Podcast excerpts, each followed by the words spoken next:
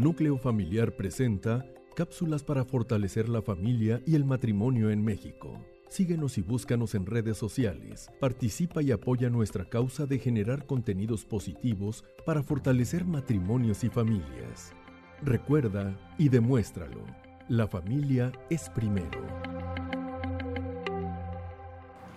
Hola, ¿qué tal? Qué placer estar con ustedes una vez más, Ana María de García. Irma de Herrera. En este espacio que con tanto gusto Aventura Familiar prepara para cada una de las personas que lo escuchamos. Pues hemos estado tratando diferentes temas en relación a las herramientas que podemos utilizar, Irma, como pareja, como familia, que van a aportar una riqueza muy importante para mejorarnos, para ir creciendo, para ir hacia adelante. Sumar, potenciar esas relaciones tan significativas en nuestra vida que a veces son las que más destruimos. Hablando de destruirnos, vamos, fíjate que en la relación hombre-mujer los problemas no suelen ser graves, pero sí comunes, diarios o continuos. Sí, a lo mejor no diarios, pero son cotidianos, ¿verdad? Así como que pequeñas cositas, como dice el dicho, de poquito en poquito se llena el jarrito. A veces hay detalles de nuestro cónyuge que nos molestan poquito, pero nos molestan y entonces se van juntando y juntando y llega un punto que si no supimos manejarlo, si no supimos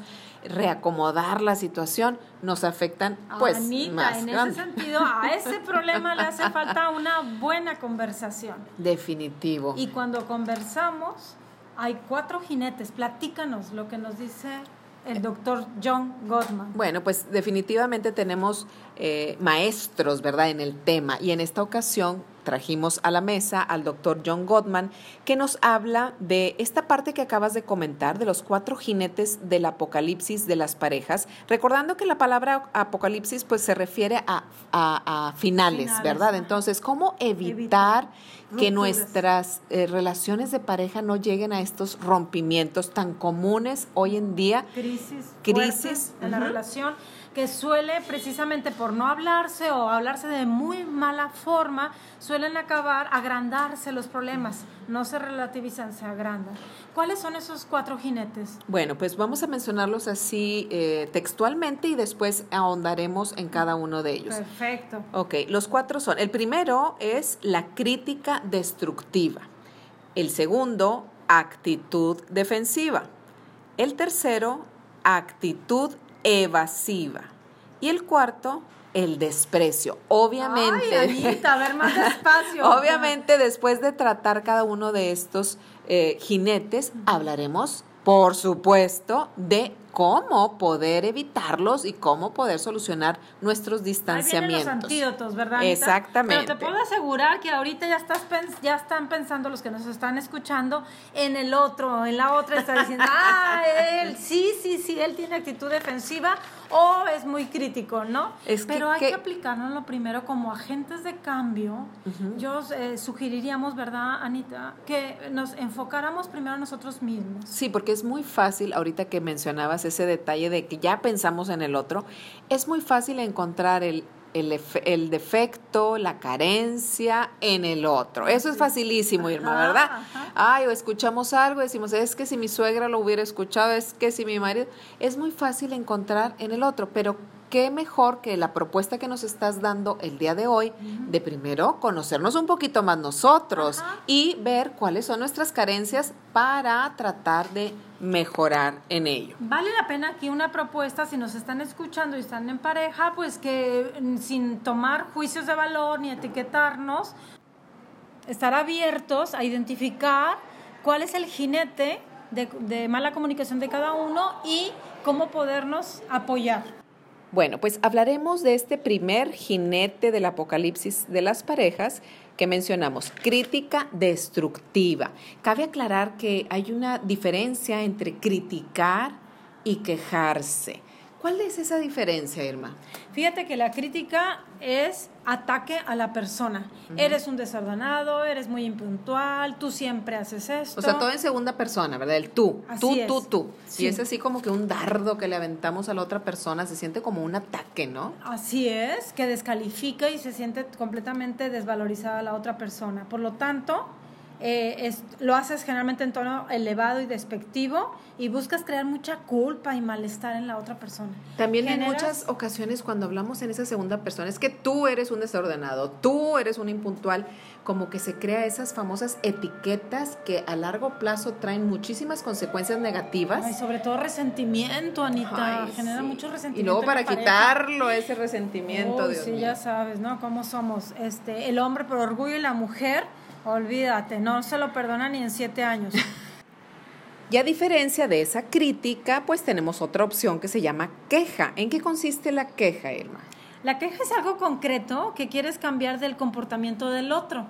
Entonces, no lo tomas personal, no supones nada, no hablas eh, de, de eres un desordenado, sino, oye, eh, he visto que últimamente por las prisas, tu ropa... Así con mucho Así, ¿no? cuidado. Las mujeres siempre tenemos que salvar la intención, ¿no? Pero has dejado la- las cosas de- desordenadas y eso cuesta el doble de trabajo o la toalla, lo que sea. Por lo tanto, ¿qué te parece si, eh, cómo te puedo apoyar o cómo podemos aliviar o facilitar el trabajo? Bueno, y ahí estamos viendo que ya evitamos la etiqueta, ¿verdad? Porque no estamos eh, diciendo algo en contra directa de la persona, sino de un comportamiento específico sobre la persona. Así Qué es. maravilla conocer que hay dos opciones. A veces eh, por la, el arrebato o por el malestar que te ocasionó esa actitud de tu cónyuge, de tu hijo, etcétera, eh, explotamos. Ah, sí.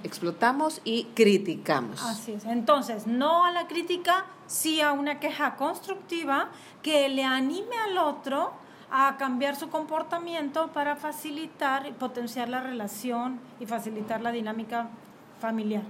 ¿Cómo lo pudiéramos entonces concretar en un plan de acción? Pues definitivamente evitar, bueno, poner un filtro, ¿verdad? Antes de hablar, porque a veces como que no pensamos las palabras que vamos a, a emitir. Poner ese filtro y evitar el exceso de críticas destructivas, porque definitivamente estas llevarían a sensaciones de resentimiento que no van a aportar nada a nuestra relación, hermano. No aporta nada y sí la destruyen. ¿Te acuerdas que al principio dijimos que los problemas no suelen ser eh, graves, pero sí suelen ser Cotidianos. cotidianos. Ajá. Entonces hay que cuidar muchísimo, muchísimo la relación como si fuera una empresa. Y la relación más significativa de tu vida ha de cuidarse tan mejor que cualquier otro proyecto de, esta, de, este, de, esta, de este mundo, cualquier otra empresa. Cuidar muchísimo porque entre más eh, de- detalles tengamos, entre más delicadeza a la conversación, hay que hablarlo. Muchas parejas evitan hablar Ay, sí. eh, Y eso pues tampoco lo vamos a, a ver en el siguiente podcast. Pero por favor no lo eviten, sí hay que quejarnos, pero hay que quejarnos cuando suma. Y sabes qué, Pregúntate. sabes Ajá. qué, también cuidar, estamos hablando de cuidar las palabras, cuidar la manera, pero cuidar nuestro lenguaje no verbal, Ay, la sí. manera en que estamos paradas, eh, eh, el rostro, cómo lo tenemos, porque eso influye muchísimo en nuestros seres queridos. Por lo tanto, no, no critiques, quéjate constructivamente y cuida dos cosas, que no sea en exceso y dos, el lenguaje no verbal al momento de hacer esa queja constructiva. Estamos seguras que eso aportará mucha ganancia a nuestras relaciones familiares y conyugales. Ánimo, tú puedes.